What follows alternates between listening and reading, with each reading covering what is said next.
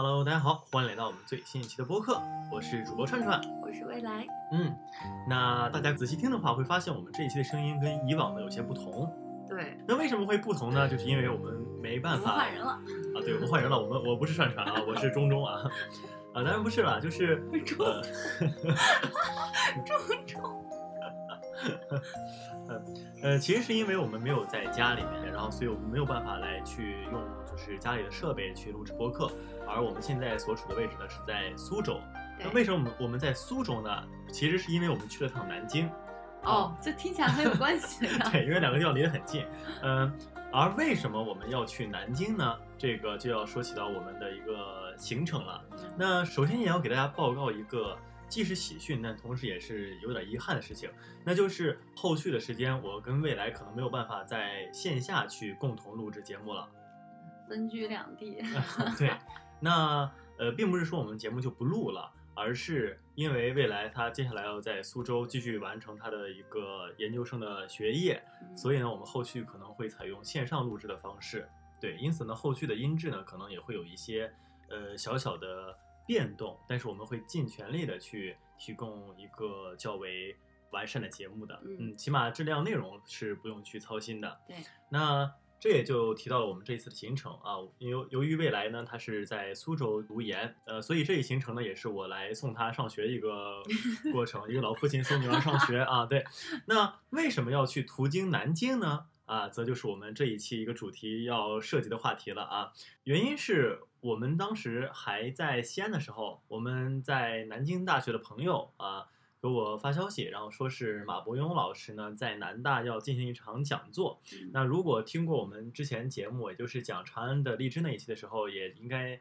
能够知道，说我本人呢是马老师的一个呃粉丝。我是在看了他书之后，我觉得他好厉害，然后成为了粉丝，然后就跟着串串一起去了南京大学，看了马亲王的一段讲座。对，因此呢，马亲王在南大就是开讲座这么一个事情，就肯定是很难以去呃拒绝的啊、所以呢，我们就要应邀了我们南大朋友的邀请，然后就千里奔袭，然后到了南京。嗯，那也是真正的亲眼见到了马亲王啊、并且呢，听到了他讲了一场非常妙趣横生的一个讲座。嗯那当然了，更为有意义的一件事情呢，是我们还抓住了这个机会，在现场向马亲王提了三个问题，并且马亲王也给我们做了解答。嗯那至于这三个问题啊、是什么，以及马亲王的解答是什么，我就将这段内容的录音啊、放置在我们这期节目的结尾。对啊大家有兴骗大趣家要把这集听完。啊，也不一定啊。如果大家有兴趣的话，也可以直接去通过拖 show notes 上的时间轴来跳到最后去听一下马亲王对于这三个问题的一个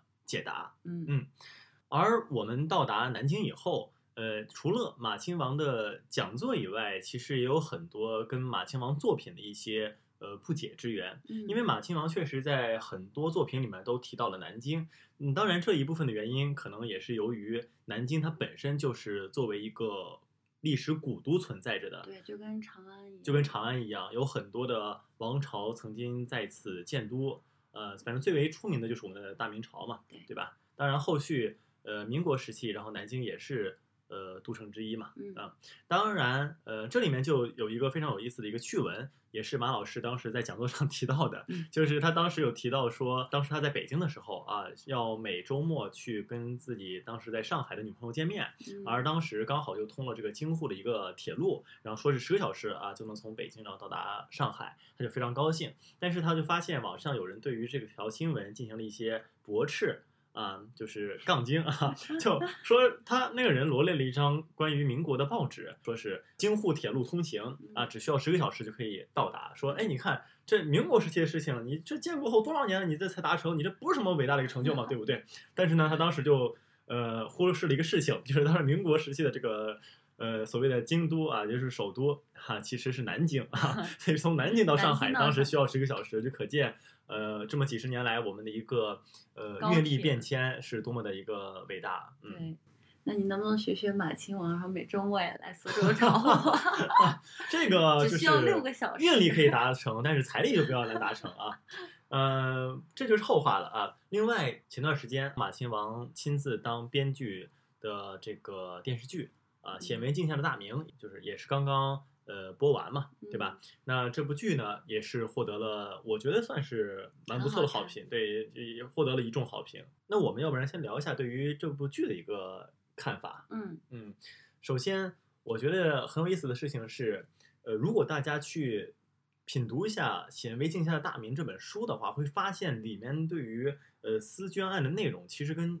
电视剧播映的是完全不一样的故事。因为《显而镜下大明》是一个完完全全就是通过对于历史的详述去呈现当时的一些大事小事，所以它的原始故事可能就没有像剧中的那么戏剧。且怎么说高潮迭起吧？那可能是因为它要做成电视剧，所以要做出一个戏剧效果。对，它几乎是全部去改写了这一篇章故事的很多内容。嗯，而且我觉得非常有意思的是，亲王在《显微镜下大明》这部剧之中，呃，其实也几乎用了很多他的一些自己的呃小九九啊，就包括他也挪用了一些在这本书之后一些篇章之中所会出现的一些故事，就比如说。呃，刘邦进咸阳，然后当时萧何去搬空了当时秦王宫里面的一些呃资料和书籍，啊，这些其实也是在后续的那个黄库案之中有所详细去描写的一段内容。呃，另外，呃，我觉得非常有意思的事情是，亲王之前有在很多播客节目里面也都讲到，说是到底如何去拍摄或者说诠释出一种比较符合当时人民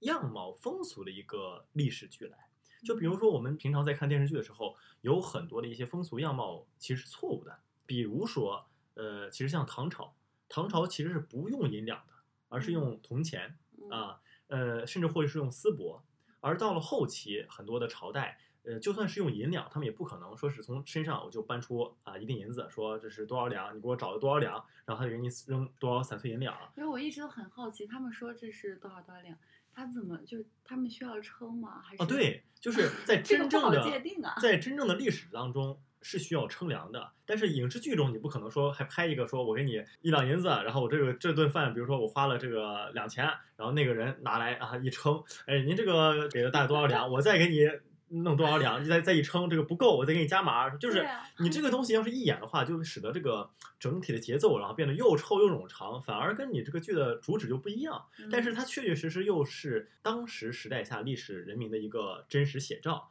所以真实写照是什么呢？就马亲王曾经也在节目中说过嘛，就说应该是呃一个人啊掏出了一锭银子啊，它是大体有个形状的，然后于是呢那个人接过银子之后啊上称一称，看是多少两，然后用剪子一剪。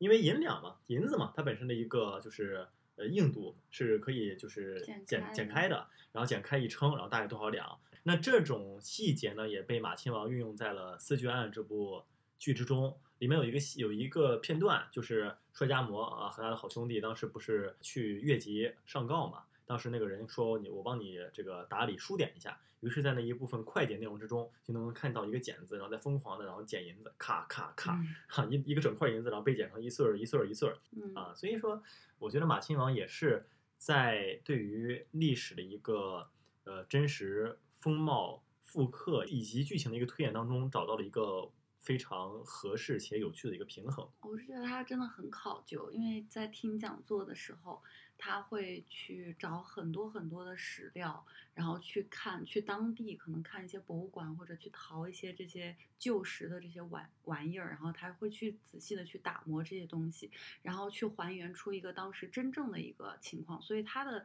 呃，小说也好，然后他指导的剧也好，其实都是比较贴近当时的人民生的。而且我觉得，也就是因为他使用了这么多的一些细微案例。才能让我们更为确信，或者说更愿意去相信，说这就是那个时代所会发生的一个故事。对，嗯，那这里呢，呃，慢慢的也就插入到了我们这一期的一个主题，《显微镜下大明》这本书是我非常喜爱的一本书，但是在我眼里，它最为精彩的一个篇章，并不是它首篇的这个丝绢案，而是这其后的另外一个篇章。这个篇章呢，它甚至呃无法去。成为一个故事，我很好奇后续是否会改编成剧，因为它是一段段就是非常细碎的历史文献所拼凑成的，它甚至没有办法去找一个呃主角来帮他贯穿始终，就它它它不像这个书籍之中的其他几个案件，比如说什么呃龙脉案呀，比如说丝绢案呀，比如说这个祖坟案，就是这些东西，呃，来去找到一个主角。因为它的历史太过久远，它几乎贯穿了大明的整个历史，你找不到一个人活了两百多年，然后去 呈现这个故事。所以我甚至怀疑这段故事不会被改编成电视剧，但是它依旧无法去甩脱，在我心目中属于在《显微镜下大明》之中最好看的一篇章。那这一篇章它的标题呢，就是黄册案。嗯嗯，我插一下，我一直觉得就是我包括我看那个大一和看这些他的一些小说，给我一个感觉，就是以前我们看古装剧的时候，就觉得我们看皇宫，嗯。我们看皇上，我们看一品大臣他们之间的较量，但是放在这个视角里，你就会感觉只要是上朝廷的，在这里都是一等一的一把手，就感觉上面的你是摸不到的，你看到的都是底层的和小像比如县令啊，我不知道那个算不算县令，是。或者像大一里面一个比较小的几个医院的负责人，就这样子，在这个世界观里都算是比较高级、高阶的一些关节，所以它更多的展现的是很多贴近底层底人民生活，虽然没有说是那种代入感，但是很有那种共情感，就感觉能穿越到那个时代。你作为一个平平民老百姓，生活在那样一个环境之中，你能经历到的真正的生活是什么样子的？这就是护栏曾经的那个段子嘛，就他说这个，呃，我们总会幻想自己穿越回去以后啊，或者生活在古代是什么王公贵族，对但是大大体情况可能不是啊。比如说你说我爷爷在三国时期的时候史料中出现过，然后那人一看，哎，哎呀不得了，那您爷爷是刘备？他说不是，往后看。哦，您爷爷是这个三十万大军中的一员啊？说也不是，再往后看啊，往后缀了一句叫做呃，刘备率三十万大军出征，百万人民流离失所。啊、所以大体上更多的一个可能性还是成为一个最为底层的一个人民。对，这也嗯是我觉得最能吸引到我的一点，也就是感觉我穿越了一样。是，那因此这也是我为什么这么喜欢就是黄策案这一篇章的原因。它大体上真的去书写了，或者说是展现了在那个时期最为底层人民的一些呃实际的情况，嗯以及一个王国政权是如何跟底层人民连接在一起的。嗯，甚至它几乎能够给我展现出一个国家管理的一个呃大体样貌和体系。我觉得无论是放置到古代还是放置到现在，我觉得有些东西依旧是合乎可行的。嗯嗯，要说这黄册案，恐怕就不得不继续提我们的南京之旅了，嗯，因为我们南京之旅还特地去了一个地方，这个地方呢叫做玄武湖。哎，对了，玄武湖。那为什么要提玄武湖呢？哈，那我们就先讲一个故事。这个故事呢，在《显微镜下大明》的这个改编剧啊，就是《思捐案》之中啊，也从其中的剧中的某位反派嘴中有提及过。就是在公元前二零六年，汉高祖刘邦攻入咸阳，当时跟随刘邦去打天下的都是一帮泥腿子嘛，几乎没有见过像咸阳宫这样的一个奢华的景象。于是呢，啊，他们呢就进入到这个宫中，然后大肆的敛财。但是只有一个人不一样，那这个人呢就是萧何。萧何没有去在意那些表面上的繁华富贵，而是孤身一人来到了大秦丞相以及御史专属的档案库。那这里呢，放置的是天下诸郡县的户口版籍、土地图册、律令等文书。那萧何呢，便派人将这些资料全部的进行清查、分类、打包带走。哦这一举措呢是非常伟大的，因为我们后来知道，呃，刘邦呢为了去避项羽的锋芒，就选择就是暂时退出，然后呢迎项羽入咸阳。嗯，最终呢，项羽呢给刘邦封了一个汉王，让刘邦暂居汉中嘛。我们现在觉得汉中是一片小江南的景象，但是在当时，刘邦知道他入了汉中就很难再出来了，所以他当时就想着说，我干脆要不然跟项羽鱼死网破得了。嗯，然后于是呢，萧何呢就劝刘邦说：“大王啊，你看这去汉中称王和死哪个比较惨一些？”那刘邦肯定聪明啊，刘邦说：“那肯定死比较惨呀。”嗯，然后萧何就说：“那干脆我们就还是先暂且退居汉中，但是大王不需要担心，臣愿随大王望汉中，养其民以治贤人，收用巴蜀，还定三秦，天下可图。”那听完这段话呢，其实我觉得是个当帝王的都会想一句说：“你凭什么这么说？你说的容易，那我拿什么啊、呃养其民？拿什么收用巴蜀？拿什么还定三秦去图这天下呢？嗯，哎那这重点就在于萧何从这宫中所去收敛到的一个最大的宝藏，也就是这些户籍资料。就是萧何非常清楚一件事情，就是当这些国家资料放在你面前的时候，那就等同于说你能够亲眼看见这个国家的方方面面一样。嗯啊，你能够非常清楚的知道说什么地方啊有什么样的作物，它的种植面积是多少，那不同地方的壮丁总数是多少，啊，那它的作坊数又是多少，呃，那牲口数是多少，那这些资料本质上又会转化成什么呢？比如说壮丁，你知道了壮丁数，人力，对你就可以知道说你能够调遣的士兵和民夫数是多少。嗯那知道了牲畜的数量，你就可以知道你的运力是多少。那如果知道了你的作物种类和数量，你就能够掌控食物，对吧？掌握你的一个粮食的需求。那知道了地形，你就知道如何用兵。那如果知道了铁矿在哪里，你就知道如何去制作军器。让我想起了那个《孙子兵法》的那个“知己知彼，百战不殆”。对，是，因为之前咱们不是也提到过嘛，说是一个军队那拔营啊，然后出巡呀、它的一个最大的一个难点不真正上厕所。呃，就是真正难点不在于说是打起来那一刻，而更多的时候呢，要将精力放置在后勤保障工作上。嗯那后续，呃，等到刘邦建国时候，不就有去评价什么呃汉初三杰嘛？他就评价，比如说这个我运筹帷幄，决胜千里之外，不如子房嘛。那他当时如何评价萧何的呢？他评价就是振国家，抚百姓，给遗饷，不绝粮道，我不如萧何。也嗯就体现了说萧何在此处所运用的一个作用。嗯而且到了汉高祖四年的时候，也就是公元前二百零三年，萧何还进行了一次全国的人口大普查，他便以此次人口普查作为数据基础，在秦六法基础上又补充了这个户律、兴律以及旧律，那形成了九章律的法典。那后续，呃，萧何的继任者也就是曹参。那当时就有人说，你这曹参就是继任了萧何的职位以后，一天天也不工作，净喝大酒，你这成何体统？那嗯曹参当时就说是，哎呀，萧何所制定的这个一套体系啊，实在于太过于完备了，我根本就不需要做什么事儿嘛，我只要不捣乱就行了。嗯哈、后续呢就成了一个成语，叫做“萧规曹随”。嗯那这里呢，也让我们明确一个事情，就知道了说，如果能够去掌控好资料的话，对于运行一个国家机器是有多么重大的一个作用。嗯嗯，这里呢，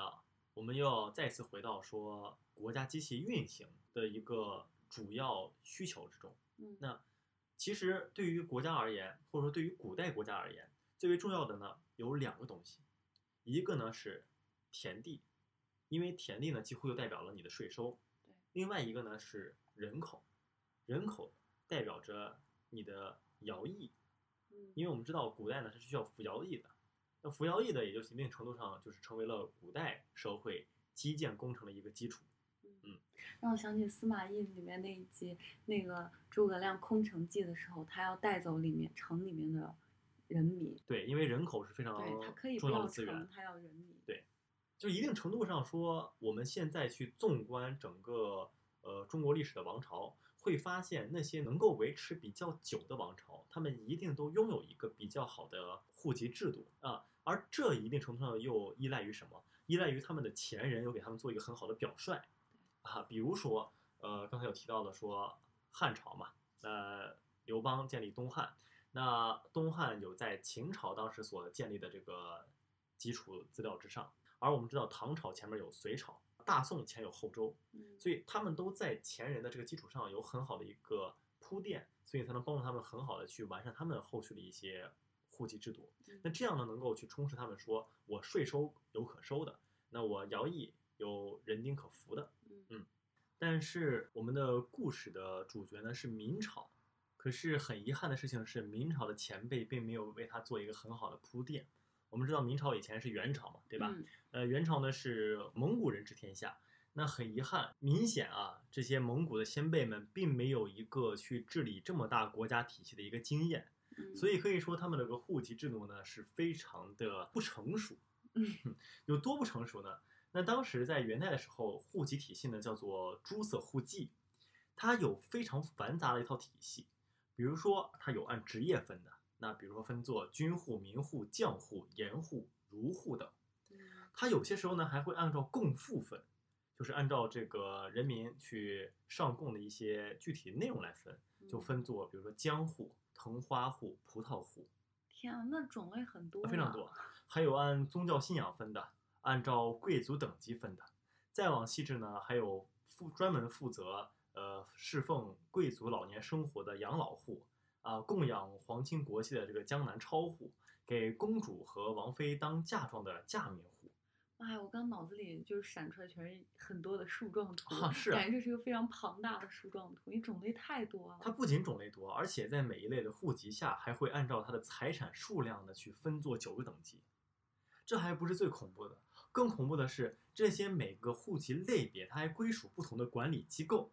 那军户呢，就归属于一个叫做奥鲁官来管理；那将户呢，归户部管；僧道户呢，归宣政院管；江南超户名义上归户部管，可他的税收呢，又要交给诸王和驸马。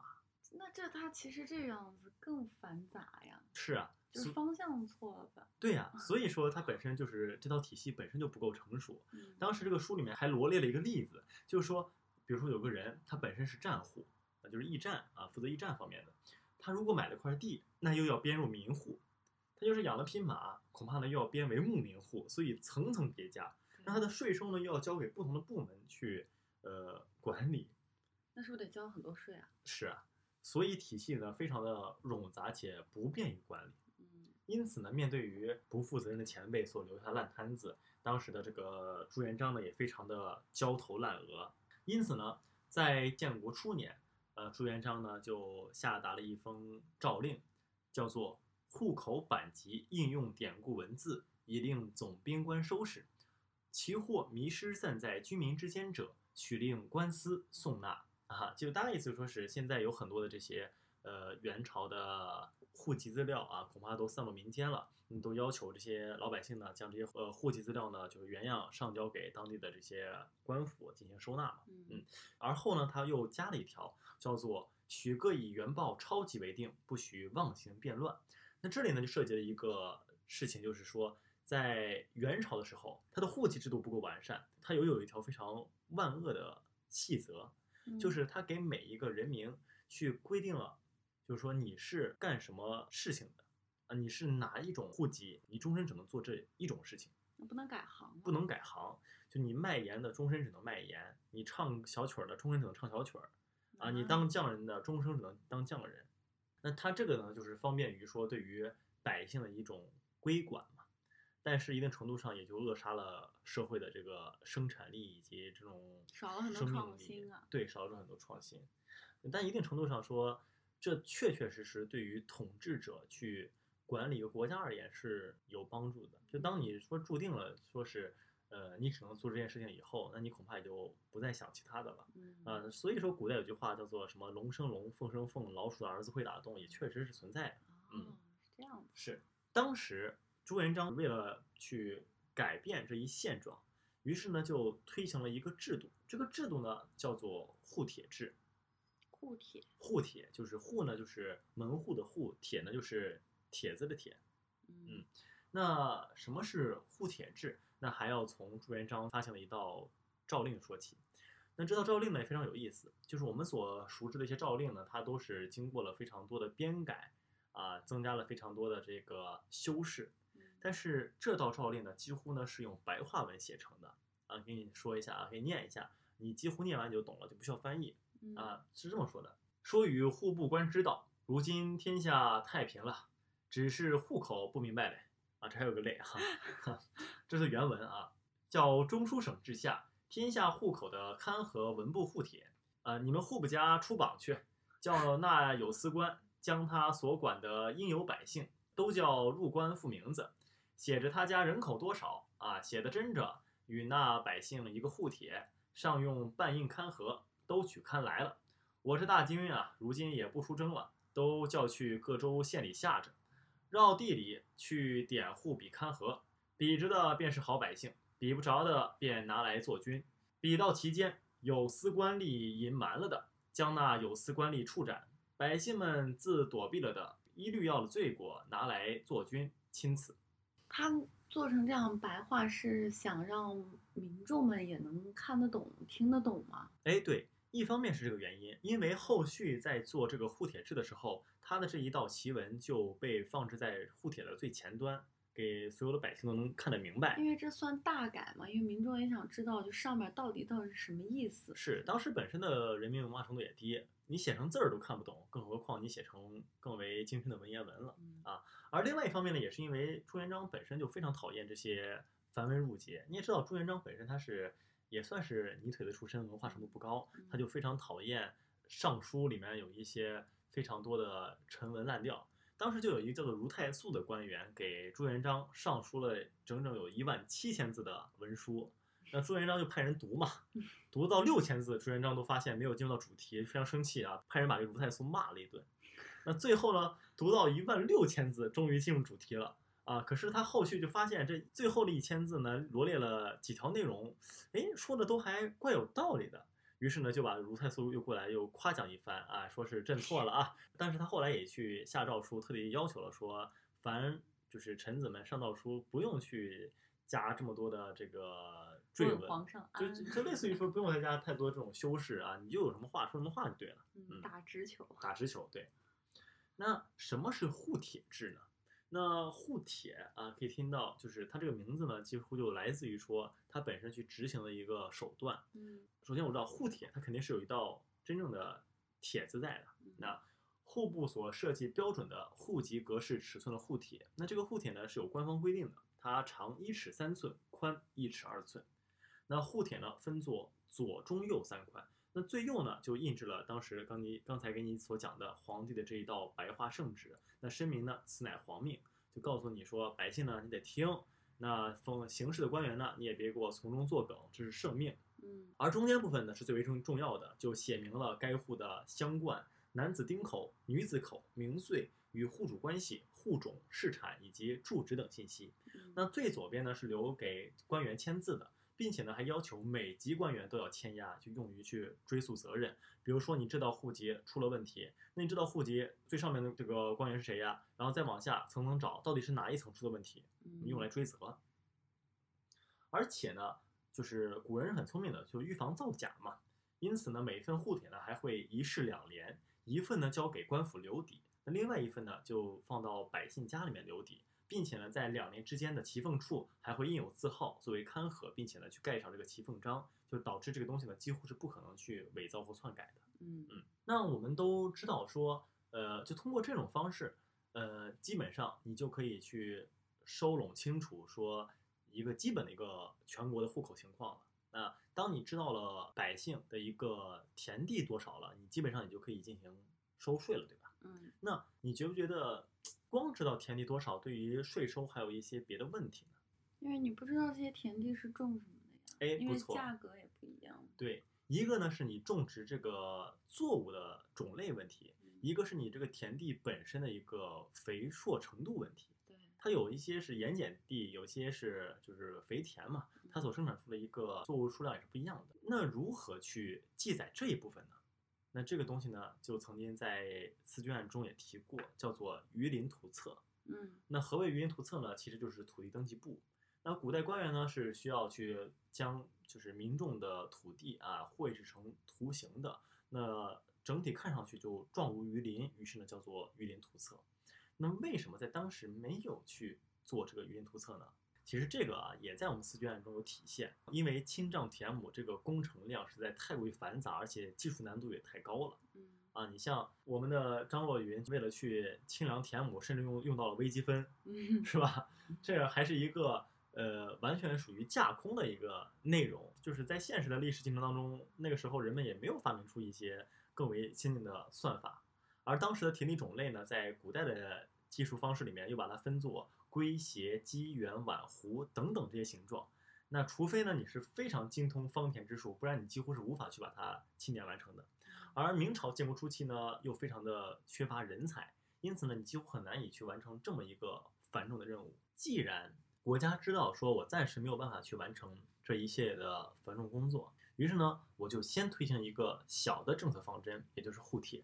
那有了护铁，起码对于人民有一个基础的一个登记在册的作用。而且朱元璋呢，甚至还下诏啊，鼓励民众们垦荒，并且还说，你这些新开垦的土地呢，我可以暂时不予起科，就意思是呢，暂时就不予收税，那去鼓励民众的一个生产。那这样的一个好处是什么？就是说，当我切实知道了说这里的一个民众数量以后，那等到我后续需要进行清账土地的时候，你有一个算一个，根本跑不了啊。哪怕你现在开垦的引田越多，那我说明我日后可以征税的土地。啊，也就越多，嗯嗯，所以说是为了谋日后发展的一个良好政策啊。那后续等到国家发展到一定程度时候，那朱元璋还做了一个什么样的一个事情呢？或者说去为了去保证国家机器两大中心点，一个税收，一个徭役得到一个很好的履行，那朱元璋又做了一个什么样的事情呢？那这个呢，就是我们这一篇章的重点，叫做黄册。那首先，黄册最开始呢，并不是说我一上来就想到这么一个主意，于是呢就全国普行，而是非常科学的。他首先先是在湖州府做了一个试点工作，啊，对，试验田，试验田。那什么叫做黄册？首先，黄册的基本行政单位呢叫做图。那一图之内呢有百户人家，每十户呢就编为一甲，那从中选为一户就叫做甲首，并且呢还设置一位里长。那所谓里长呢，就是这一图之中的最高长官，管理十个甲首，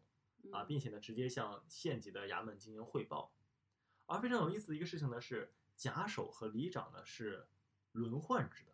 首先就需要先对这百户人家的丁粮多寡就排一个次序，那前十名的富户就会按照排位轮流去担任这个里长。啊，等于说前十个富豪呢，他会轮流去担任啊里长这个职位，而从第十一名至第二十名则会担任甲首。那甲首呢，就会分管这九户人家，而在这任期到期以后，每名甲首呢，他就会在这一甲内轮换。什么意思呢？也就是说，十年一个周期，一年一换之中，每户人家都会有机会去担任这个甲首。这一百户人家便会被统一的编入到一册户籍档案之中。那这个东西就叫做。黄册，啊，那每年官府催办什么税粮啊、军需呀，那县里呢便会下达命令给里长，啊，我们之前说了，前十户富豪为里长，那里长呢就会召集甲手去督促自己手下的这个十户人口啊，赶紧把这些事情呢全部都办齐了，啊，我们听着感觉好像里长是不是就是权力挺大，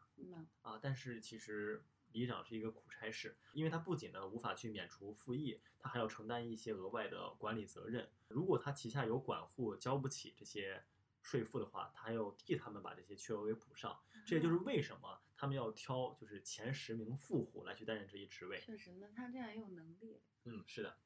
呃，而且这个就体现出了所谓什么叫做皇权不下县，是因为说皇权是很难以去真正渗透到。呃，县级以下单位的，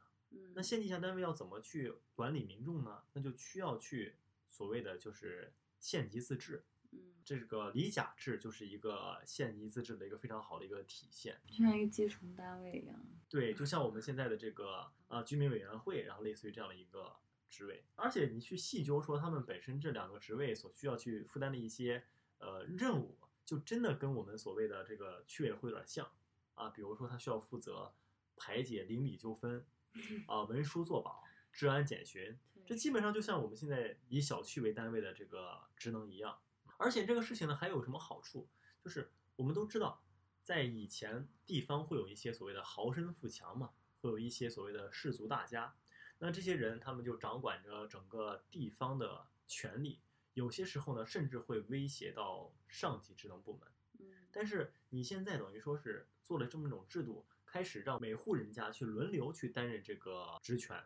等于说你把这个权益呢就分散了。所以说在这套体系运作之下，就不可能使得有某一户是做大做强的，因为每一年都会有一户人家去担任这个职权，就有点像我们之前知乎上就有人问说，史上最大的阳谋是什么？那就是我们西汉汉武帝当时推行的一个叫做推恩令嘛。推恩令，推恩令就是让当时地方的这个。哦，我诸侯听过。哎，对，是的，就是让地方的诸侯王去不断的去给他们再往下的王公亲属去分封田地，等于说让我分管的手下不断的把他的权利去分发下去，哎，你跟我历史老师讲的好像啊。也就使得这个权力被分散了。嗯，那分散地方权力也是巩固中央权力的一种方式。确实，你不能让一方做大做做太大太强了。对，而且呢，这个甲首和里长呢，他还没有官身，所以呢，他就没有俸禄。官府不用去特地很很很很很亏啊。很不是，他是没有官府的俸禄，呃，但他是有这个值钱的。那值钱从哪里出？就是等于说集体公摊，啊，就包括黄册的这个在就是造册费用也是由集体来公摊的。等于说政府部门不用为此去掏一分一厘，而这些钱全部就由百姓就自己就给摊付了。嗯而我们刚才不是说嘛，这套体系呢，最早呢在这个湖州府啊进行试点，那试点呢也非常成功，于是呢就准备在全国啊推出这个二点零，而且呢它还增加了就是里长和甲首的一个职责，叫做督促徭役。嗯我们知道，就是古代有一个徭役这样的制度，服徭役是很苦的。为什么？因为比如说我们交税，是吧？那我们只要努力干，那毕竟税还是从我的这个收入里面去攫取。嗯但是我一旦去服这个徭役，首先第一，我得自备干粮去我的这个任职部门报到啊不不管饭啊。啊，不管饭，完全让居民自我承担。嗯而当我一走，那是不是说明这一户家庭之中就缺少了一个劳动力？嗯但是你缺少劳动力，可是你要交的税负又不曾减少，所以说等于说你增加了三重负担。那因此呢，就会存在逃位的可能性嗯啊。因此呢，如何去管理人民，去非常好的去服徭役，也是一个很棘手的问题。嗯而李甲制呢，啊，就非常好的完善这一点，并且呢，在全国推行的李甲制，还从原本的一百人为这个叫做什么一图嘛，改做了一百一十人。嗯那分作十个里长和一百户的普通人家，那一百户呢就分作了十甲，嗯，并且呢排个次序，每年会派出一甲去服徭役。因此呢，到了这个应役之年，那现年的里长就会带着现年的这一甲去服徭役，并且呢还实行这个连带制度，等于说你这之中要有人逃逸的话，你整个呃一甲的人都会去遭受罪罚。啊，也嗯也起到了一个督促的作用、监督的作用。当然了，为了去保证这个理甲制能够很好的推行，一定程度上也要给予这些所谓的基层工作者一些权利嗯啊。所以呢，当时就是我们去读近代的，包括《白鹿原》这些小说，就会能感觉到这些地方家族中的这些长者，或者说是这些族长们，他们的权利都还蛮大的，或者说人们对于就是这一些，我以为是因为他们有公信力，所以他们的权力会很大。但公信力从何而来？就是一定程度上也来自于法律，因为只有公家愿意去给你这个公权力，你才能够得到大家的一个公信力。要不然说，为什么我们现代人对于老人的尊重度就远不如以前呢？不仅仅说是以前是一个老人掌握着最多的信息和资源，现在却反而不是，可能年轻人掌握的信息比老年人多嘛，对吧？但是在当时，法律上也是支持老年人的。当时就有这么一个制度，叫做民间互婚、填土、斗殴相争一切小事，不许折辩告官，勿要经由本管李甲老人理断。若不经由者，不问虚实，先将告人杖断六十，仍发回李甲老人理断。就意思说是你这些小事儿啊，你必须先由李甲老人啊进行评判。如果你越级上告的话，那先不管你这事儿是对是错，先给你打六十杖啊，并且呢还先再次发回李家老人那里理断，理断不清再来这里。啊，那万一出现什么冤案了，这边判的不好，我上去判，然后还得把我打回来，然后再判。意思是说，你如果之前没有经过李甲这一层就来官府告官，那我就会把你先打一顿，就有点像是说是我现在去这个派出所报个案，我还得让小小区的这个物业这个居委会帮我调解一下啊，调解 不成好我我才去那边这种感觉啊。不过毕竟它是一个统治者为了去统治人民的一个制度嘛，所以他还是要保证这个制度呢尽可能的去完善一些，他不可能把人民逼得太惨。于是呢，它就包括了一些其他的制度。那假如说这一户人家就是非常惨，鳏寡孤独嘛，对对吧？？他没有能够去服徭役的人丁了，那怎么办？你不是说每年都要派一甲去服徭役吗？那这一类人怎么办呢？那这一类人其实他并没有被正式的归入到这一百一十户之中，啊，就不算他。对，但是他依旧服从就是这一里甲的管理，这一些人呢叫做机灵代管，就说他在我这个体系之下，可是他并不用去服从这一体系之下所需要去尽的义务，挺人性的，挺人性的。那后续呢，就要把这一系列的文字内容啊，全部的都要进行登记造册。那造的这个册呢，就叫做黄册。那这一制度呢，也确实对于这个国家体系的运作，也确实有非常好的一个作用。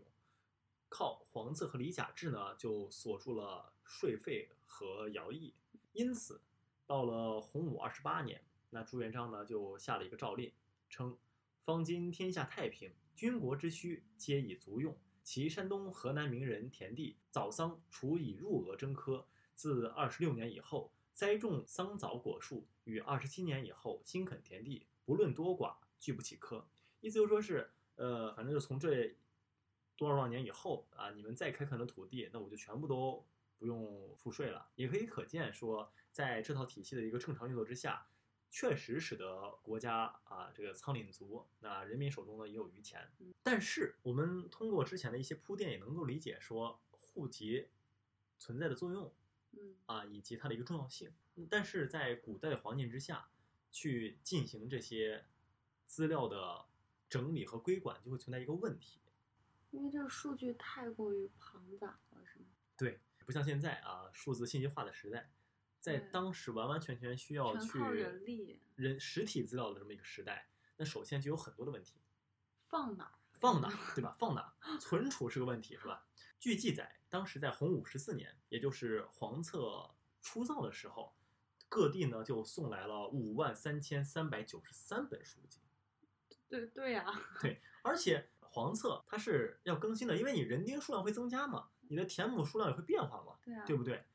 因此黄册每十年重造一次。对，因为那个时候没有删除键，就只能你重写。对你不能去订正，对，你就得一本一本的新造。是，而且这些书你如何存储呢？书籍我们都知道，它非常的易燃，对吧？还易重铸，对，还易潮湿，而且那个笔记的颜色也可能会褪啊。哎，对了。所以呢，朱元璋呢就盯上了一块地，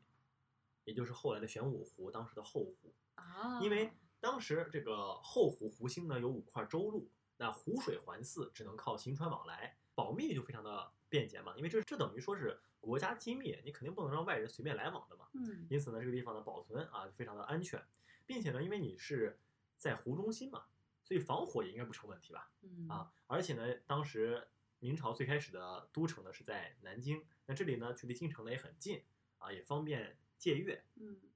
所以当时朱元璋就决定啊，把这个后湖就用来囤放这些黄册吧。而朱元璋是个务实的人，他也不喜欢这美好风光有什么用，不如确实整点实用来啊。而当时为了去盛放这些黄册呢，也做了非常多的一些设计，比如说存放黄色的就是居室。大部分呢都是东西朝向的，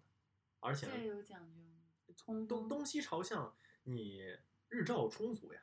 啊啊，那大窗通风啊，这样的话，你这个书籍就不至于说发潮嘛。合理。并且在黄色库里面还有一排排啊摆放黄色的木架，也是特地制作的，那叫做价格。嗯啊，我们剧里面不是有提到说价格库、价格库嘛，嗯，对吧？那这个价格就是用来专门盛放文件的。那价格的敞开结构呢，就可以让这些藏册有充足的机会呢去接触阳光，并且呢，价格上头还有一个斜板盖，嗯，就专门用来说是万一我屋顶漏雨了，那这水呢也可以顺流而下，不至于侵染我的文件。嗯嗯，非常的聪明，并且呢，当时还要求说管理人员呢要在每年的四月和十月把这些书籍呢放到太阳底下晾晒，如果天气允许的话，一般呢还要晒足五天，同时。管理非常的严格，要求整个黄色库中不许点灯，不许生炉，地面呢铺设沙子，上面覆盖木板，防火防暑。而且厨房呢也离库房呢有一里开外。嗯啊，但是后来呢，随着这个库房哈越进越多啊，因为文件越来越多嘛，就发现哎，这离厨房怎么越来越近了啊？发现不安全。于是呢，当时我们不是说了嘛，这里之上有五州，便将厨房啊挪到了另外一个州地。因此就导致说，那我吃个饭还得哎，没错，管理人员每次都跑好远啊，就但是也就是在于这些非常严格的管理之下，整整两百六十多年，黄色库一次火灾都没有发生过。哇，嗯，这在古代是一个非常不小的成就了。确实，但也因为此，这个后湖呢，也从此呢变得冷清了下来。嗯因为它属于皇家重地，一般呢是不允许有外人来此的。嗯但是直到什么时候这个地方会变得热闹起来？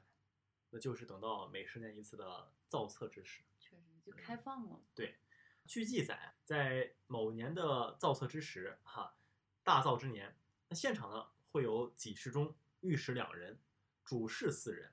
国子监学生一千两百人。那么多人，哎，对，那这里呢就可以先提一下国子监是什么啊？首先，国子监最开始呢是叫做国子学，它属于明初的一个中央最高学府啊，等于明朝的大学了。大学生去帮忙了。哎，对，其实他一定程度上当时属于国家的一个政务的储备人才。呃，因为最开始明朝初年是没有科举的，所以呢就通过这种方式来为政府呢去招揽人才，而且，呃，朱元璋我们都说了，他非常的务实，他说嗯那这学生不能死读这些圣贤书嘛，还得办实事，大学生实习啊，对，就给他安排一些实习历事。所以等学生在国子监读到一定年限之后呢，就必须要到政府部门进行实习，去熟悉政务。那朝廷呢也会实习表现，予以这个拔擢任用。那这也一举多得啊。哎，对，是的。所以呢，当时就派遣了国子监的学生啊、去黄册库进行实习。嗯当时国子监学生所要去担任的一个最重要的一个职务，或者说要做的一个最重要的事情，是用来博查。嗯那什么叫做博查？这也就是黄册本身的一个作用了。嗯，黄册呢是登记人口在案嘛，对吧？但是只要是有人在做的事情，就中间一定会出现一些小错误。或者说偷鸡摸狗啊。那比如说我为了想要去减免我的这个徭役啊，那我可以就瞒报人丁嘛，对不对？比如说我妻子今年啊生了俩孩子，是吧？那嗯我就贿赂一下中间的官员，让他给我改报，说是只生了一个。好，那只生了一个，今年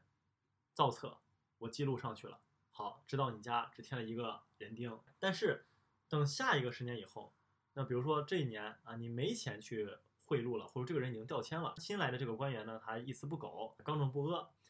于是你贿赂不成。可是这个时候再到黄色，我一对信息，哎，我发现有问题。你上个十年妻子只生了一个孩子，那今年十岁大对吧？我今年一查，你家里突然又多了一个十岁大的孩子，哎，你这个十岁是哪里来的？那他可以说就是我们就是装订成册之后又生了一个，同一年就第二年生了呀。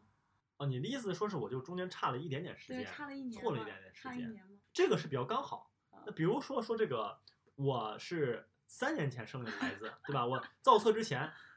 三年前生了孩子，然后造册之时，我这个俩孩子都三岁大，然后结果呢瞒报了一个，瞒报了一个以后呢，啊，到第二任官员啊刚正不阿是吧？然后呢再一查，你这孩子怎么这十三岁了，这多了十三个孩子哪来的？那那你这瞒不过去了吧？对吧？所以国子监的学生就是用来干这个事情的，就是用来去对信息的。哦，我拿你今年的档案去对一对你上年档案啊，看有没有问题。有问题了，我让你重新啊驳回，你再给我去查看是哪里出了问题。你看，所以这样一想，那国子监的学生啊来来这里，然后搞个实习啊，顺便看看后湖的风景啊，白天呢做做这个批注啊修改，美差然后干上半年没差是吧？哎啊，但事实呢并不是这样的。当时呢就有一个国子监的一个祭酒，那叫做张茂，他就当时形容了一下具体的一个生活什么样的，是这么说的：远彼处冬月苦寒，夜不灯火。我们当时之前说了，黄色库是不能生火的嘛嗯，为了防火。夏月盛暑，又多蚊蚋，兼以土地卑湿，水泉污浊，兼生盗笔，多致疾病而死者。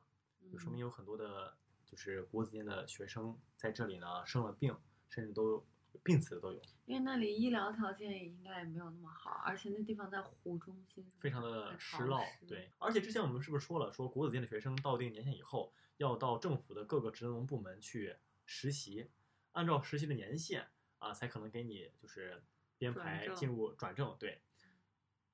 而那最惨的在于什么？在于博察黄册还不能算作实力，啊，就是说你呢去朝廷指定部门干活啊，无论是什么抄录文书啊、查核仓储、清账土地，都也算作你的业绩考核。但是你博杀黄色不算作业绩啊，那白干啊，啊，白干。那有有俸禄吗？呃，可能会有很少，只有一点点补贴，可以说是公干嘛，对公干。但是在这个时间段，就是好歹就朝廷还重视你国子监是吧？那我好歹在这里虽然苦，但我苦出来以后，我好歹还能谋一官半职，嗯，那还有一个盼头。可是随着永乐帝啊迁都北京，那国子监的本部呢也随之北上，于是那南京国子监的影响力呢就越发下降了，并且呢后续又推行了科举制，哈，于是呢监生地位呢也就一落千丈，就是监生地位就低到什么程度啊？本来我是这个政府的后备官员啊，我随时有可能当官儿，但是啊，由于第一，这个你北京有国子监本部，那你肯定一上来要提拔你本部的人，嗯，而且呢有科举制，那科举制呢也有人才，那我国子监这些人，那政府就这些饭碗总不可能人人就是都有工作吧？于是呢，到了宣德年间，国子监编制的人数呢就将近有五千人，期间年龄最大的都已经超过五十岁了。读了三十年书啊，甚至四十年书，我还在这里是个学生，是因此呢就被派往进行博查的这些国子监的门生，他的人数呢和积极性呢也就大幅的降低，从洪武、永乐年间的一千两百名，到正统七年就降至只有八百名，嗯，而到了成化十一年，甚至呢南京户部还上书啊，称说征召了八百名监生查理皇册，可过湖的最后只剩下两百多人，啊，那剩下的人呢就都逃跑了。嗯。因此呢，这个劳动力不够啊、所以从宣德年间开始，这博察的时间呢也就越来越长。原本呢是三个月，后来呢就拖至半年，从半年呢又拖到一年，直到正德五年，就几乎已经拖延到无可复加的地步了。那到什么程度呢？就基本上是上一期的黄色还没博察完，那下一期的黄色呢又要开始再造了。哈，写到这里呢，马亲王呢又特地给大家嘱咐了一句，就是说读史最重要的是什么？就是不要把古人当白痴。就是我们听到这里，是不是觉得发现，哎，好像有很多的问题，但感觉这些问题都不是不能解决的呀？就比如说你说这个国子监的门生，那积极性低啊，不愿意去干这个工作，那你给他适当发些补贴，然后去提高他们的一个具体的一个就是工作环境，不就好了吗？人数、劳动力一上来，你这个事情不就解决了吗？但是我觉得国家管制都是牵一发而动全身的。如果你这边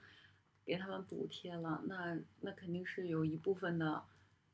银两是要归到其他地方。那这一一部分的银两从哪儿划出来呢？嗯这当然也也是一部分原因，嗯但更为重要的原因是什么？就是还是那句话，每个历史时期的行为和举措几乎都是符合于当时那个历史时期的一个发展境况的。嗯那我们都知道，刚才有提到说，宣德年间是这一系列问题最为普遍突出的时代，嗯而宣德年间还发生了什么事情呢？就是大明士绅集团的壮大阶段。那根据大明律，士绅呢是可以减免税赋和徭役的，嗯，并且呢，他们还可以通过科举在政权上取得一些话语权。嗯，因此，我们之前在《显微镜下大明》就是私捐案里面，是不是也看到了？当时有提到说，呃，在一个利益集团之下，他从乡里到中央，他是有一系列的人去共同为他这个利益共同体去服务的。嗯啊，到处都安排了人。那因此，在这个利益集团当中啊，中枢为高官，乡里为近身，以士林为纲网，以族亲为根基。那这个共同体的天性是干嘛？就是利用他们在经济和政治上的优势来兼并土地，攫取利益。嗯那我们都知道，博察皇册是用来干嘛？是用来清查人口和田亩的，对不对？嗯。而对于这些人而言，他们拥有着大量的隐田，他们是最不希望这些问题被暴露的，嗯。因此他们就借用自己手中的权势，去推阻一切能够使这一系统能正常运行的举措，嗯，所以就动他们奶酪了。对，动他们蛋糕了，嗯所以就使得这一系列的弊病没有办法解决，反而还一直的阻塞运行下去。而且我们都知道，说在古代啊，在封建社会，确确实实你能够通过手中的权势来为你获得很大的利润。所谓有钱人愈发有钱，穷人愈穷。那这一是如何实现的呢？就比如说在私捐案之中啊，他们最后不是说要亲丈田亩吗？当时从中有官员作梗，你本来四亩半，给你登记为五亩，为什么要给你多登记这半亩？就从他们的引田里少了税，然后是摊到首先这半亩就是说，官员为什么要给你多登记这半亩？因为这半亩的税收啊，我就算多收你这半亩税，也到不了我兜里。我给国家登记的是半亩，那国家就会多收你这半亩，所以这钱到不了我手里，那我为什么还要帮你这么做呢？其实他们都是一条利益线上的蚂蚱，等于说他们收受了，比如说那些那些豪绅地主的好处，嗯那豪绅地主呢，比如说我自己有十亩田，我就把这十亩田全部啊清派出去，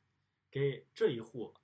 啊穷人家加半亩，给那一户加一亩，最后我这一些田地就压根儿都不需要我交税了，全部都由那些农民来承担。嗯而且呢，还有什么方法？就比如说，是不是人丁要服徭役，对吧？他也可以买通当地的官员。那如何去运作呢？比如说，之前是不是有提到说这机灵代管嗯啊？那机灵代管之中，比如说有一户老人，那老人家里面呢就没有孩子，那我就帮你啊，把你家的这个新生儿给一纸改过啊，划归到人家金融贷款之中，也就哦不用去付这个徭役了。所以说，有钱人几乎是可以通过很多种方式来进行避税的，嗯而最后，但是国家又会收税，又会查税，那这一方面的负担最后落到谁的身上？那就是老百姓的身上。嗯，你也不能让老百姓摊的太太平摊摊的太多，那要是活不下去了，那那不就反抗了？对我如果不进行啊这些说挪移，我能不能直接进行删改呢？是吧？但是我们刚才是不是说了，监生的作用是什么？就是用来去对比之前的数据嗯有没有造假嘛？但是就有人发现这从中有漏洞，什么漏洞呢？那就是监生往往只会去对于之前出现问题的部分进行监督。嗯啊，就比如说我之前啊，看你说你前一年登记，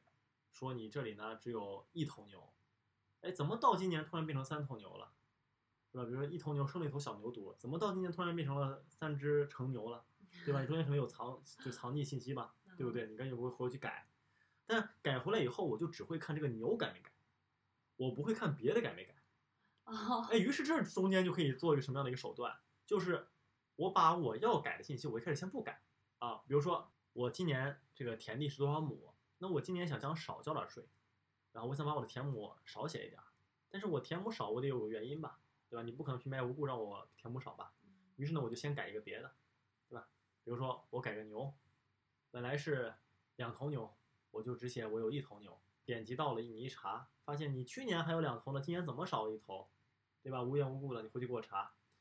一查啊，牛确实写错了，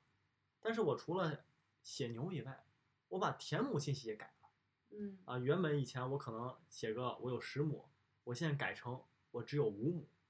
然后呢牛啊，我给你照常改，改成我就是有两头没问题。嗯结果到了之后一查啊，我这里批注是这里牛有问题，要监察一下。然后一看，哎，两头，前年也是两头，没问题了，哎，我就过了，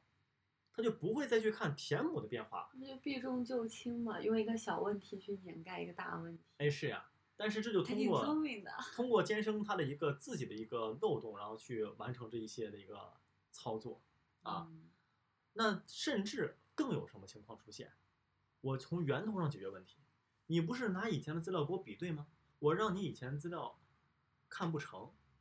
怎么看不成呢？它毕竟是书籍嘛，对不对？书籍就可能会有重铸的问题嗯。那当时其实，在洪武年间，也就朱元璋时期，对于这个黄册的要求是很高的。他要求黄册几乎是不能使用浆糊的，就算你用浆糊，你也要加入比如说花椒这一类的防虫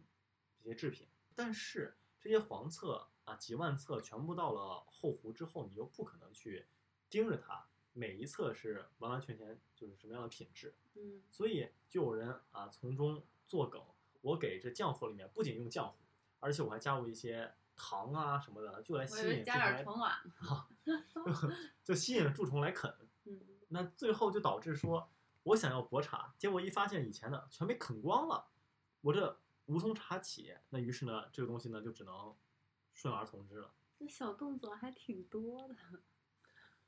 所以到了嘉靖二十八年，那就有黄册库官员上书说这个千年法律严明，人之畏惧，纸张无粉，俱刊金九收注。近年立序李书仁等玩法气功，故将粉饰纸张攒造，面糊壳面装订，尚未及数年间，重度一生，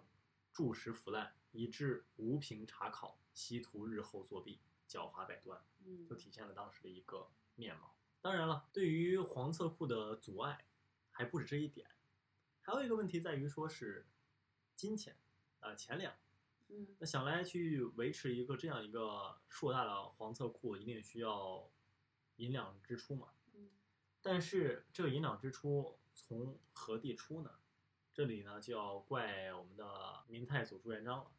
因为当时朱元璋最开始他的本意是不希望这个东西呢会加重百姓负担，于是他就要求说，所有支出啊由国子监负责，不足则由都税司以及江宁、上元二县补足啊，因为这两个县就在附近嘛。嗯纸墨之类支出由刑部督察院负责，不足则由应天府补足；房屋测价船只由工部填造，其他琐碎则由户部负责。可以知道他本意是好的，但是这里有个问题，就是这么多的部门负责，难免就会出现推诿。你在的时候，你很重视这个东西，那可能还能保证运行；但是，一旦你不在了，后续的皇帝统治者们如果对此有疏漏的话，那这个东西钱可能就没人出了。他这个诏令里面最源头的地方呢是什么？是国子监嘛。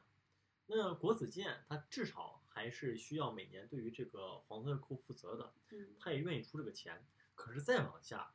那就很难了。那刑部、督察院、户部啊，你推我，我推你，说这个东西我暂时没钱呀，你有组织没用啊，我就没钱给你，我有什么办法呀？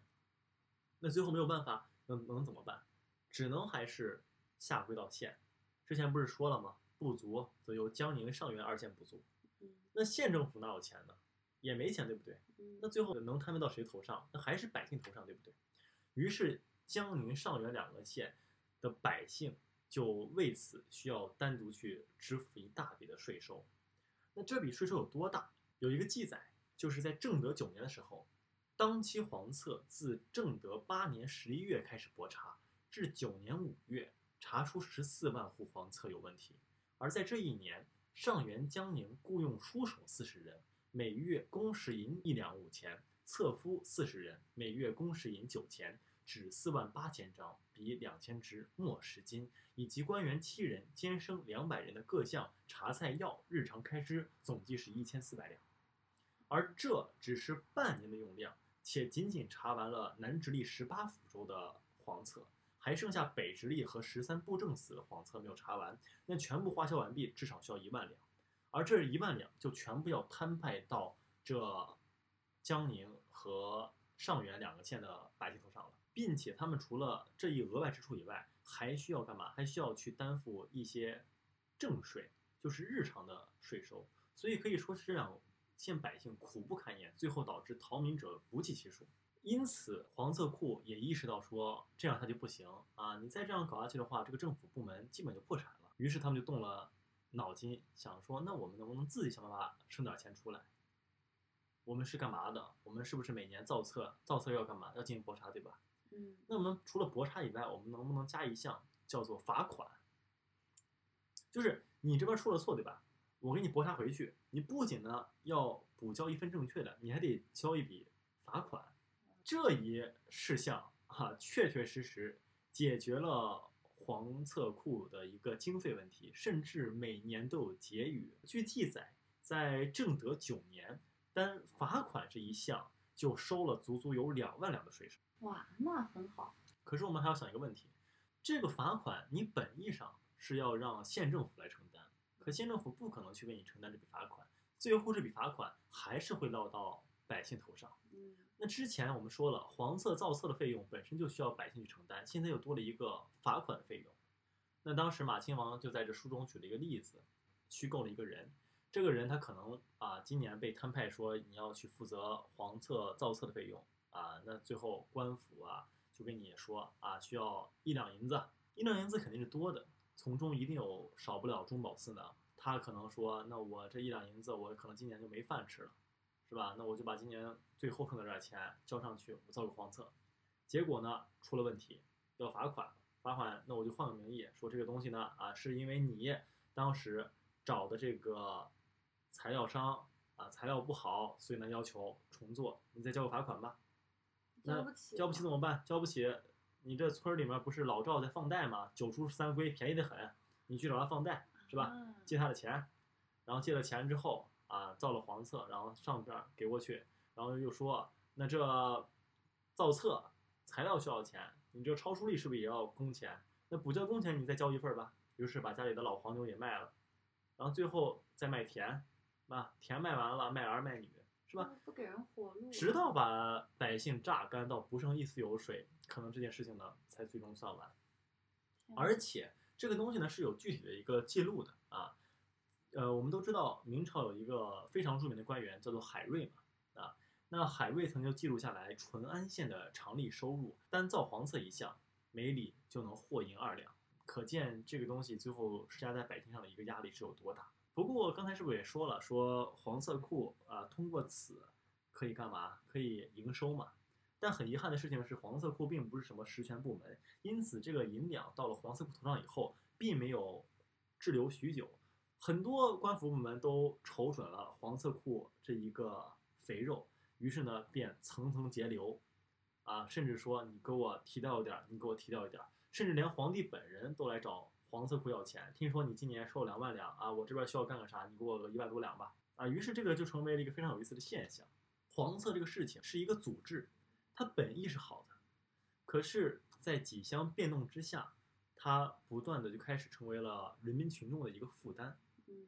但是它又能实实在在的为政府部门创造营收，并且在这期间的每一个经手官员都能从中取得利益、获得好处，连皇帝本人都在攫取着这黄色库所来能够获得的价值。嗯所以马亲王就形容这是一种什么？这是一种繁荣性坍塌。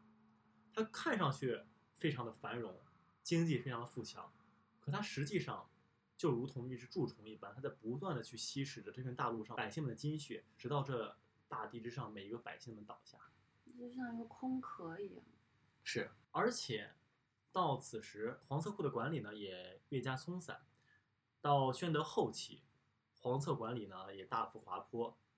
正统元年九月，就有黄色库的官员上奏，称这库房所存四十余万本黄册多有虫蛀易烂，而且晾晒工匠呢多是一些老弱病残，甚至还不识字，所以就导致黄册摆放错位置以后呢，就再也找不到了啊。而且呢，有些老库房也开始朽烂，册架也开始坍塌，外加后续管理呢也非常的乱七八糟，晾晒不利，搬运不紧。那黄色的第一页和最后一页就都有损坏，嗯而这第一页和最后一页都标注的是里册的所在地址和编字格眼。一旦你损坏了，我都不知道这一本书里面记载的是哪一个县里的哪一乡，所以就导致说这一本书就基本就废了，没用了。而到了弘治三年，再一次对于黄色库进行清查，居然发现说在库黄册七十九万两千九百本，损坏的就高达六十四万七千三百本。嗯，而对于完好的，居然是洪武和永乐年间，成为了一个非常讽刺的事情。确实。而由于这黄色库保存不够好，以及其中的数据造假等等问题，就导致说黄色库它原本这些黄色的作用也就名存实亡了。嗯后续有一个案件当中，有官员上书，希望能够提调黄色库的档案进行比对，就有官员上来阻拦。那阻拦就会有人好奇说，为什么他是收受了贿赂吗？其实不是，而是他非常清楚这黄色库已然是一个空壳啊。如果他放在那里，别人以为说这黄色库还有档案进行比对，至少还会心存忌惮。嗯想的是，那我会不会被发现呢？但是，一旦被人发现说这黄色库是一个空壳，里面数据全部是假的，那底下的人就会更为肆无忌惮。确实。所以说，他们是利用这个黄色库唱了一出空城计 是啊。啊。而后续黄色库造假到一个什么样的地步，就要扯到清朝时期了。等到清朝顺治十三年，当时的户部尚书孙廷铨向当时的顺治皇帝就汇报这天下户籍的情况，啊，说这当时搜罗到了一些崇祯十五年传造的黄册，发现里面的户口数字居然是原样照抄的是洪武年间的册籍，你们照抄的是三百年前的册籍啊？对呀、而且最为有趣的是什么？最为有趣的是，居然还在其间找到了一本写着崇祯二十四年的黄册。我们知道，崇祯十七年明朝就灭亡了，鬼书，就说明当时他们就已经开始在编纂黄册了。未来十年的都想好啊，就是我我编进的时候，我就已经把下一批就编纂完成了，嗯图省事儿。可他们数据是想的，可他们万万没有想到，大明朝只停滞在了崇祯十七年。而非常有意思的一个事情是什么？就是我们之前所说的，大明黄色库的存在年限几乎与大明的国祚等长。那他们也确确实实陪伴大明到了最后一刻。我觉得马亲王对于这一画面的描写非常的震撼。崇祯十七年五月十五日，福王朱由崧在南京即位，次年改元弘光，清兵汹汹南下，旦夕可至。那弘光小朝廷便手忙脚乱地开始了备战工作，而位于北城墙外的后湖黄色库在此时已经毫无用处。有人提议说，不如就把这些黄册拿出来废物利用一下。于是，禁绝了两百多年的后湖黄色库终于撤去了封锁，向世人露出了真容。大批士兵跳上了湖中舞蹈，踹开库房大门。他们顾不上感叹倦意浩繁，把那些曾经悉心晾晒的黄册一摞一摞地搬了出去，粗暴地扔上小船运走。中国古代有造纸甲之法，把软纸一层一层相叠垂实，剪裁成甲，防御效果不错。黄册都是上好的棉纸所做，正是做指甲的好材料。另外，民军装备了大量火器、火箭，将棉纸搓成细条，蘸上火药，即是上好的药碾和引火者。这是一幕极具象征意味的画面。曾令大明江山永固的黄册，在风雨飘摇中被一一扯碎，漫天的纸屑飞舞于后湖之上，万亿大明子民的户籍化作甲胄和火器，以毁灭自己的方式，试图成为挽救这个王朝的最后希望。可惜这一切的努力，终究只是徒劳。弘光元年，恰好是弘光登基一周年，五月十五日，南京城落入清军之手，在弥漫的硝烟里，黄册库和他所忠心侍奉的政权一起灭亡了。从洪武十四年至弘光元年，后湖黄色库一共存在了二百六十四年，基与大明二百七十六年的国祚等同。这是大明保留下来的最后记忆。在这个王朝治下的每一个人，你能想象吗？几乎每一个人，后湖黄色库都记得，大明都记得。洪武初年在浙西耕作的农夫，永乐时迁至北京附近的军户，正统朝远在云南深山打猎的土司，正德朝在淮西烧盐的灶户，嘉靖朝山东进学的士子，万历朝建阳的书商子弟，几乎所有曾在这片土地生活过的大明子民，都在这座库房里有自己的一席之地。他们的身躯早已化作一抔黄土，名字却永远凝固在这里，并和他们所效忠的朝廷再一次化为飞灰。哇哦，写的好好，哇，就是这个时候你能感受到亲王是真正的就是把，就是这种史实和浪漫凝练为一体。对，特别是那个，就是那个他们的书页画成像飞雪一样在湖上，真的很有画面感。对，所以到这里几乎我们也讲完了大明黄册库的一生，嗯也几乎讲完了这本书中我认为是最为精彩的一个章节。我也希望，如果听众们听到我们这期节目，愿意去真正的去捧读一下这本书，因为我在读这本书中，其实还疏漏了非常多的细节，而这些细节都是非常值得去再次品读的。嗯显微镜下大明就名如其书，它是真实的从非常细微的角度去为我们展现大明朝的一些方方面面，并且还非常切实的帮我解答了一些对于古代王朝一些无法去理解的事情，而且还纠正了一些我们对于古代的一些错误认知。啊，就比如说他前面有在祖坟案那一篇，就提及了当时人民如何去出家当和尚。就我们能想象吗？说出家当和尚并不是一个非常简单的事情，不是说你说你两眼看空红红尘，然后剃个光头，你就可以出家了。因为出家人一般来说在很多朝代是不需要去交税赋的，嗯而且还可以免徭役。所以如果有大批的难民啊出家当和尚的话，那你这个国家体系就完蛋了。所以说，国家对于僧侣的管控是很严格的。嗯甚至从唐朝开始，对于和尚还有考试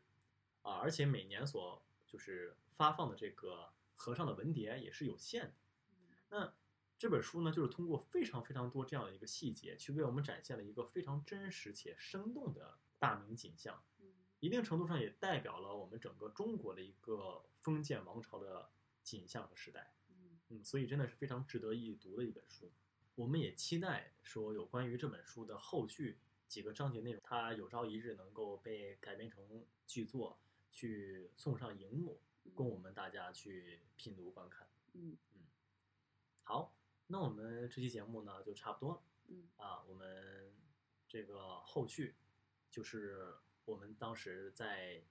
现场马亲王的分享会上给马亲王提的三个问题。啊，由于当时非常紧张，所以说我后续去听这段录音的时候，发现我当时真的语速极快 叠词啊，有很多的这个就是叠词啊，然后这个吞字儿啊等等这种情况的出现，所以大家就呃忍耐一下，听一下，也理解一下我当时这个非常激动的心情，见到本尊了，见到本尊的心情还要了。签名了。对，我们还要到了他的一个书籍的签名对啊，非常开心。嗯，好，那我们这期节目就到此为止了嗯哈。呃，我们提前说一句，我们下期再见了。嗯，下期再见。嗯，拜拜。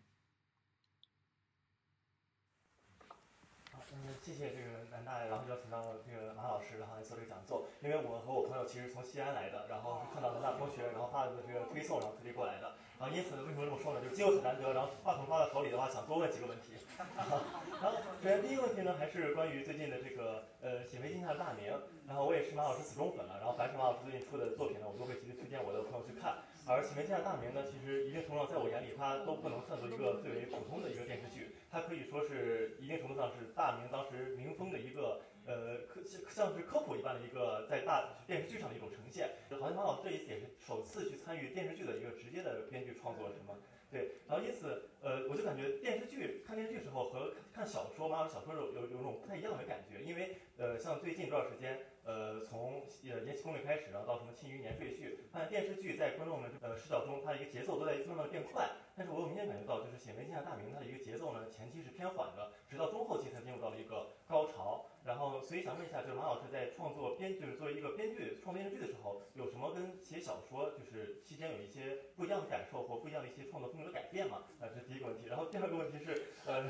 是想问说，呃，就是马老师从《长安十二时辰》开始，然后无论是《长安十二时辰》的这个张小静，还是《两鬓十五日》的吴定元，以及呃，包括我们大业里面的这个方三晓，然后还有《有显微镜大明》这一电视剧改编，然后给帅家模，就他们每个人就是这些主角都背，就是背后都背负了一个背景故事，和他们往往往都背负了一些呃爱恨情仇，然后这种方式，然后一边通过现就是现在进行时的这种小说的进行，一边去挖掘他们过去的一个故事。我想问，这会是马老师的一个就是现有的一个固有的风格吗？后续会有一些新的打破吗？然后最后一个小小的问题就是，我们也注意到《显微镜大明》它后面会就是赘述了一个思决案三个字儿，那想问一下，后续会有可能把《显微镜大明》里面的这个呃呃龙脉案呀，然后这个黄阔案等等这些东西，然后再次搬上荧幕吗？谢谢罗老师。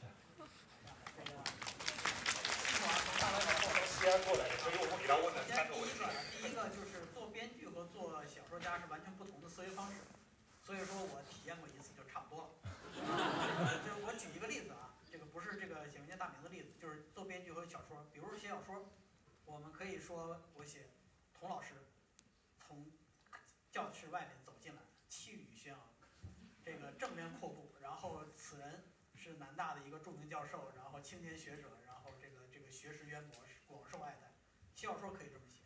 但是你想想，如果拍电视剧，一个镜头，啪，童老师气宇轩昂地走进来，你不能用一个话外音啊，童老师这个闻名遐迩，这个在南大广受学生爱戴，不能这么写就。四个人选我课，对，你你就必须要做一项处理，怎么处理呢？你就必须在下面安排两个学生，一个学生很懂，一个学生不懂。那个懂的，那个不懂的学生就要问，哎，你这个人是谁啊？看相貌平平无奇。然后那个人说，哎，你不知道他是这个童老师，这个这遐迩，在学生间广受欢迎，明白吧？就是小说，它可以用很多话外音，可以用上帝视角，可以追溯，可以倒叙，可以插叙，但是电视剧一定要转化成视听语言，一定要这个声音和画面给你直接过到，你不能够用其他手段把这个信息量给你投放进去。